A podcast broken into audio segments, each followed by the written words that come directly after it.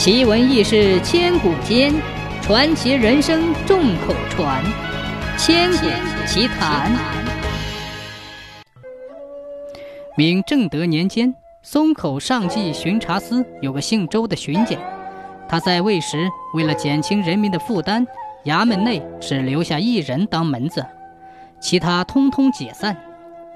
防卫队则由乡里青壮年男子组成，无事之日，个人忙个人的农活；一旦有事，击鼓集合。这支防卫队经过训练，终于使奸匪盗贼闻风丧胆，地方上太平多了。有一天，正德皇帝游天下，路过上记，他看见一座破旧的房子厅前有一面鼓，心想这里可能是衙门，就进去歇歇。谁知堂上一个人影也没有，再往里走还是没有人。看那卧室，只有一床、一桌、一凳。转到厨房，揭开锅盖一看，锅里温着一锅番薯米饭，桌上放着一碗糟菜和一碗清炖的田螺。皇帝大为疑惑，这到底是衙门还是哪个单身汉的住家呢？正德皇帝回到门口，顺手抽下鼓槌，梆梆梆地敲起来。不一会儿，四面八方来了许多人。有的拿着鸟喜，有的提着扁担，有的抡着锄头，这是干什么？皇帝吓得脸色煞白，保驾的将军忙把他护在中间，对来的人喝道：“乡民不得无礼。”人群中有一个汉子气喘吁吁地问：“你是何人？为何要击鼓？”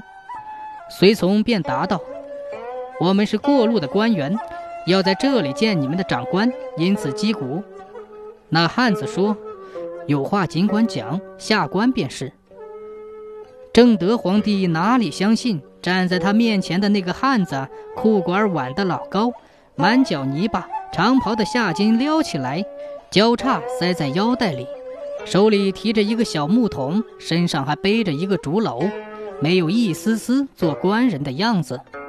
皇帝说：“大胆放肆！朝廷命官岂可假冒？”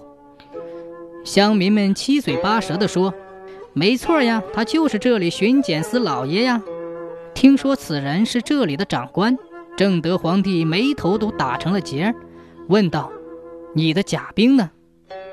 松口司用手指了人群说：“这不是吗？人数不少吧？”皇帝见面前都是种田人，没有一个武装的士兵，他感到莫名其妙。再问下去，才知道松口司在这方面的创举。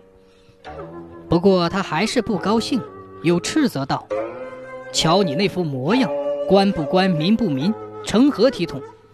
你当官不做衙门里，到处乱跑，却是为何？”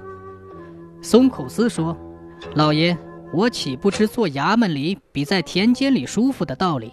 可惜我没有这个福分。”朝廷规定的俸银常常遭到寡扣，能糊得了自己的嘴，也养不起自己的家。我不靠劳动来补贴，那就只能伸手拿老百姓的。这两者对比，你喜欢哪个？